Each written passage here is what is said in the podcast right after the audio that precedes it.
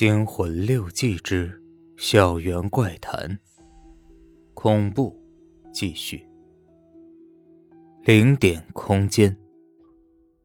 我是个大胆的人，也从不相信有什么鬼神之类的迷信之说法。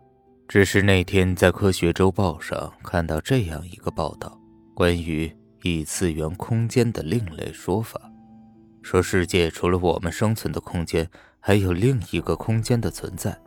有时，由于大脑电波频率和另一个空间的某些频率相近，而看到一些已经不存在的幻境。那时我还是师范学校的音乐系学生，我很喜欢我的专业，可在钢琴上却总让我不满意。每次考试，这门课都不理想。不知道是因为我的天赋差，还是因为缺乏多多的练习。根本没有所谓的激情和适当的感觉，因此，白天除了学习课堂的知识，我利用上了中午和晚上的时间，常一个人去琴房练琴。曾有朋友说那里有异动，还说曾看见有白色的影子飘来飘去。我只把那些话当作无稽之谈。那晚练完舞后，我悄悄地拿了乐谱去琴房练琴。反复练习着同一个乐曲，捕捉感觉。你的 F 调不对，D 调太高，缺少过度的缓慢。我停了下来。谁？我看向周围，奇怪，没人呢。我脑海中闪过那些鬼神的传说，莫非真有那样的事儿？你缺少练习，没把握好每个调之间的过渡和缓急。他出现了，在靠窗的一角，清瘦的面容，一件青灰色的棉布衬衣，一条泛蓝的裤子，嘴唇和下巴带着忧伤，看上去有二十六七的年龄。你是谁？怎么这么晚还在这里？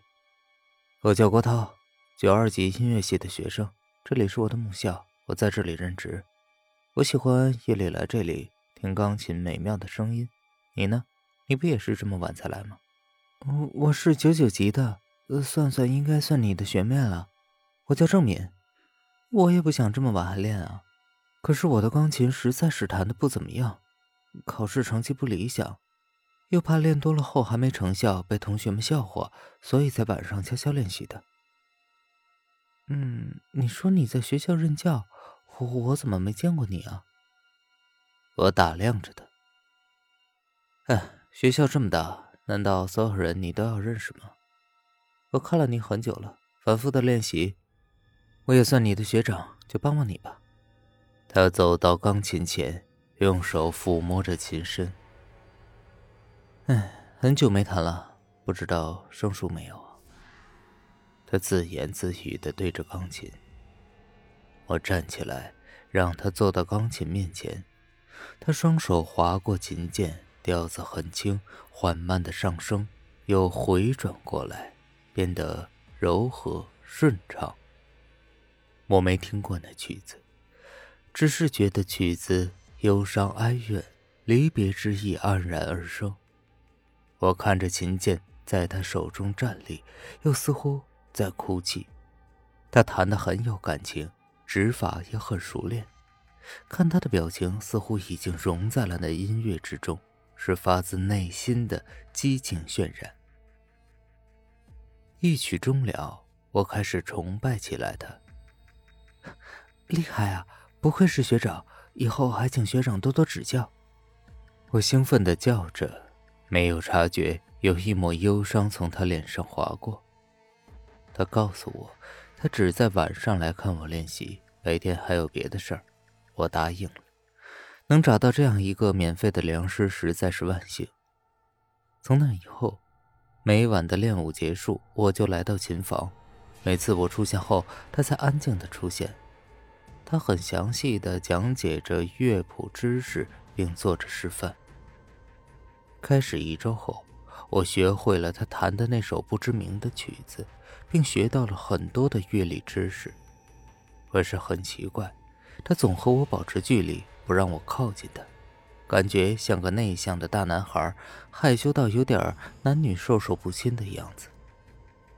我曾嘲笑过他，而他却只是笑了笑。那天，的确对他好奇，问起一些同学和老师。学校任职的没有叫郭涛的人呢。我不觉得有点起疑。那晚我仍然去琴房，又是我先到几分钟，他才出现。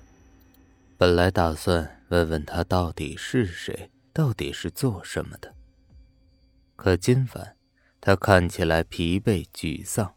他叫我自己练习。我问他怎么了，他摇摇头说没事儿，别管他。我自己练习了一会儿，但总集中不起精神。我又问他怎么了。过了很久，他才告诉我他的女朋友结婚了，原来是失恋了。我劝他以后还会有更好的女孩子出现，他摇摇头说：“我不会懂的。”我一边大谈起我的爱情观，一边看着他独自走到钢琴前弹奏起来，然后告诉我吸收完事儿自己先回去，说今晚他想一个人待着。我离开了琴房，身后传来断断续续的音乐。他会哭吗？回来后，我老想着这件事儿。他不会怎么样吧？感觉好奇怪，他总是一个人出现在夜里，而且能弹一手好琴，而我根本就不知道他是好人坏人，就已经拜师学艺了。第二天。我还惦记着悲伤的他，盼望晚上他能早点出现。晚上我练了一会儿琴，他一直没有出现。他到底怎么了？不会那么想不开？连续一个星期，我都去琴房等他出现，可他还是没来。直到那晚，你这心很乱，一周不见，又把学的忘了吗？他出现了，依然是那套。灰色衬衣，蓝色裤子，一脸的忧伤。你这一周跑哪儿去了？我还以为你去寻短见了。你你没事了吧？傻瓜，短见早就寻过了。其实我想开了，一个人或许只有在死后才能看清楚很多生前不能看清的事儿。现在我已经不用再有爱和恨，或者喜怒哀乐了。他的话很奇怪，我一时没想到，到底怎么奇怪。